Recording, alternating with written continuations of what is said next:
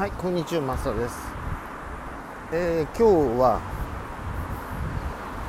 えー昔々ね、あったことのある、えー女性経営者の方がいて、で、話を聞きたいらしいという、あの、僕がいつも言っていたというか、最近ね、あの、なかなかそこに行けてないんですけれども、今年ね、だけど、昨日 LINE がね1時ぐらいにあったのかな。今電話いいですかみたいな話だったんで。で結局ね僕はなんかやり取りがうまくいかなくて今朝ねあの話を聞いたら話を聞きたいというふうに言ってると。あの貴公子の、ね、マサワークスのマサっていうのがいるんだという話をしたわけですね。あのカレーそのカレー屋さんは僕にのヒーリングで現実がねまあ改善というのか治ったという表現をしていいのかどうか別にしてまあ治ったんですね。でそれがもう何年前？5年も前かな？多分ね。それぐらいなのでで今ももちろんそれはもうなくなってる。それは以前ね10年だか20年だかずっと、えー事故で片足をなくしてからない方の足の先が痛いというね。ない方の足っていうのは義足を使ってるんですけども義足のところが痛い、ね、してそこがつけないほど痛いというね。本当に不思議でしょ、うん、なんかホムンクラスククルスだとかなんかそういうね我々は情報的な存在であるということが本当に如実に分かるんですけども。それを本当に今日の今日本人もね、えー説明してましたけど他の人たちにね。ものの数分ですよね。全然5分もかかってない実はね。で治っちゃったということをまあ自分が治ったから本当にねその人はあの僕がやってることもたくさんお話をしてるんですけれどもまあでその他のなんか症状とかねまあ本当に僕がカレー屋に行った時に相談されたりとかしていろんな、まあ、症状が改善したりとかということが起こってるのでその人の周りでもねえー例えばちょっとあの引きこもりになっちゃった、えー引きこもりっていうかまあうつですよね。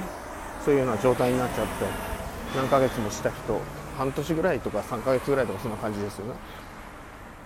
を見てくれないかって言われてまあそれも僕が、まあ、見てあげたというのかね。お友達なのでね。で、まあ、それもこうかけてそうですね。3分そんなぐらい。急に笑い出しちゃってね。あはははってね。であ治ったかなと思って。でその後もずっと治ってる感じ。だからその人も僕に会うたびに「いやもうマサさんがいなかったら」って言ってくれるんですけども。でもそれって僕に能力があるというよりもあのそのいわゆる技術を学んでそれをワークをして、っていうあのフィードバック。例えば手をかざしますって言われてもただかざすのとはちょっと違うのでいろんな表現を使いながらまあお教えをするわけですけれどもその時に自分で実際にそれをやるかどうかっていうこと。でうん自分だけの単純に素振りみたいなだけじゃなくて自分のセルフヒーリングないしは誰か家族でもとにかく捕まえてそういう場面で、まあ、やるわけですよね。そういうシチュエーションを作り出すわけですよね。それはやっぱりウォントがあるからということになるわけですけども。ウォントがないといや私の状況はそんなんじゃありませんみたいな感じになっちゃうんだけどもあのなんとかね作り出すんですよ。でまあそれは置いといてね。それは皆さんも分かると思います、ね、よく僕は自転車教室とか一輪車教室行ってその日乗れましたとかね。あるいは講義だけ受けました。でビデオも見ました。マンマサワークスそれを字で言ってますけれどもね。通信教育ですでもそれをきちんとあのワークしてでもう一度見てあこんな風にやってるな。この間自分が見落としてたところはどこだったろう。えもしかすると古い自分のを変えずにここ重要だなと思うところを見てたのかだから2回目見るときはやっぱり自分が見落としたところってどこだろうこの間見あの自分が、うん、組んでなかった例えば、まあ、一挙手一投足、ね、もそうだし目の動きもそうだろうしなんか何かヒントがないだろうかっていうふうに見るわけですよね。でまたさらにそれをあの違うまあ違う自我自我っていうと分かるかどうか分かんないですけどもあの10年前の自分と今の自分は別全く別人と同じようにあのそれを1週間前に見た。同じ人が見たとしても1週間前と今ではやっぱ違うないしは違う自我になって、うん、いや分かってます。はいはいあの僕はハリーも前も受けました。あこのビデオね。だってまさに同じものを見るわけですから。でも同じ本を見ても毎回同じあというのが違う発見をする人もいるし僕はもう本当にそうですよね。今だに本当に例えば苫部地博士もそうですしね例えばカーネマン？もそうですしそれからなんだろうあとはマービン・ミンスキーもそうですし見るたびに同じ文章を見たとしてもああこういうふうに書いてあったんだ。ええー、みたいな感じね。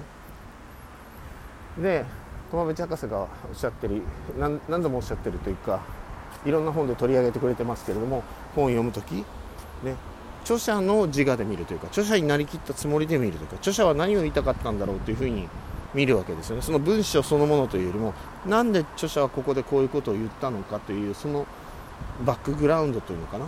著者の意図を見るわけですよね。なんでここで例えば僕が「それは簡単です」とかメールでたまに返しますよね。それは簡単簡単、うん、あるいはセミナーで言ったりしますよね。あるいはもしかするとおそらくビデオでもそういうふうに言ってるかもしれない。なぜマサさんも簡単それは簡単ですと言ったんだろう。そこがわからないから聞いてるのにそれは簡単っていう、うん、あのエピソードというか僕が気候を習ってた先生がこんな風に、えー、言ってくれたっつったらおかしいですけれどもうんとね僕はね美肌クリームというあの気候に非常に感銘を受けたんですよ。一番最初に受けたっていうのもあるかもしれないけれども別に僕は美肌になりたいというような恩というもなかったはずなんだけどなんかどこかでそんなことよりももっともっと、うん、抽象度の高いっていうと通じないかもしれないけどもっともっと先のなんか不思議なことを知りたいっていうとなんか変な風に聞こえちゃうかな。だけどうんなんだこりゃってやっぱり思ったんですよ。みるみる一緒にいるそのまあ僕と同じ生徒たちがさんたちが変わっていくんですよ。ほとんど女性女性ですけれども。であの僕が見た感じ何て言うんだろう。下世話な言い方言うとみんな綺麗なんですよ。下世話じゃないか。ね。みんな綺麗なんですよ。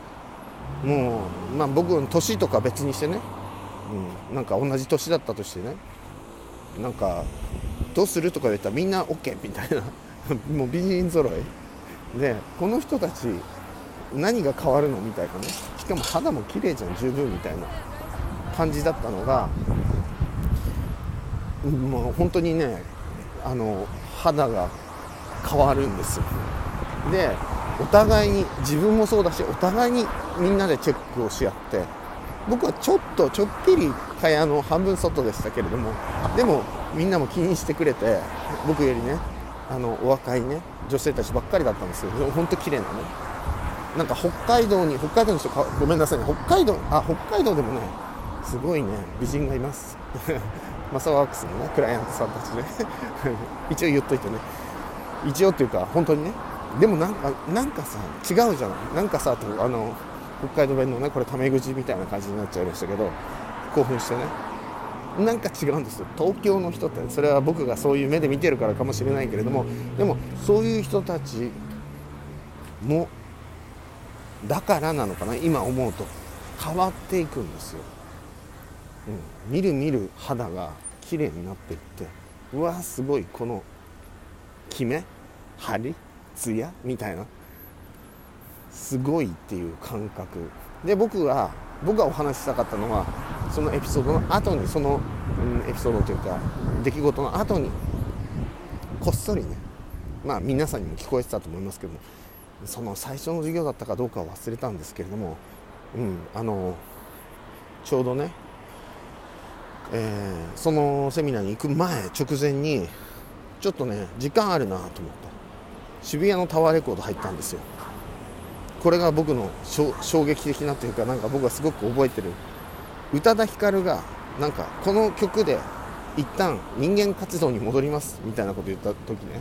で宇多田ヒカルのそのえっ、ー、となんだっけ。なんだっけな。The Flavor of Love あ of Life だったかな。The Flavor of Life とかってやつね。全然歌下手だけどね。ああったでしょ？なんだっけ？ありがとうと君に言われるとだったっけ？そういうやつそれと、えー、もういい？この辺で。それであとえー、っとねなんだっけ？平平平なんだっけ、えー、平井堅？平井堅さんが「愛しき日々よ」っていうね「ジン」というねあのテレビドラマがあったんですよ、えー、僕いつもね俳優の方スコンと忘れちゃうんだけど確か綾瀬はるかが出てたやつね。時代劇風。で時代を超えてなんか両人が会うっていうか、うん、そんな感じね。で歌がねその「愛しき日々よ」っていうのがあってその2つのレコードレコードじゃないや。ごめんなさい。昭和生まれなので。レコードって言っちゃうんですよ。CD のことね。CD が平積みにされて売られてたんですよ。一番前でね。今これみたいなね。出たばっかりみたいな感じでね。でそれを聞いてたずっと聞いてたセミナーの時間を余してる時ですよ。もう少し。1時間ぐらいあるなとかね。まだだなと思いながらそれずっと聞いてたんです。でその時にそれがあったからか。僕歌下手なんですよ、まあ、もちろん今も下手だけど、ね、うまいとなんて口がね避けたら言えるかもしれないけどあんま言えない感じで、うん、どっちかっていうとダメな方ね。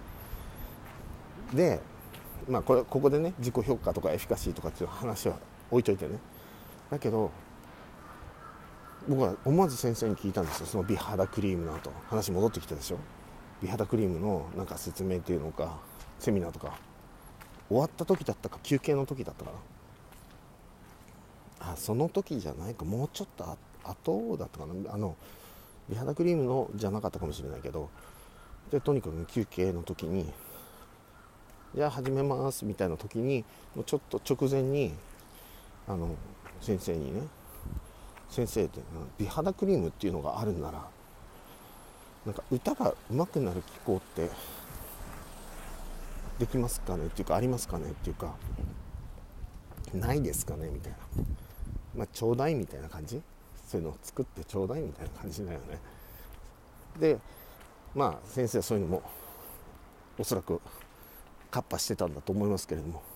でねパッと僕あの即答ですね。パッと見て「うん、うん、できるできる」って「マサさんならできる」って言ったんですよ。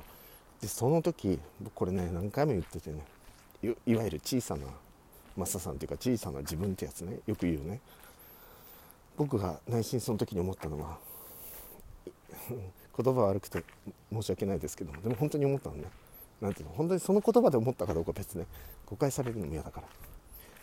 いやその人先生に対してじゃなくてでもね「あ畜生」みたいなね。やっぱ教えてくれないかっていうかやっぱその技術はくれないかみたいな、うん、しかもどうやってみたいな。マサさんならできる作れるみたいな。ええー、みたいな感じね。でもねそれが良かったんですよ。マサさんなら君ならできるって言ってくれたんですね。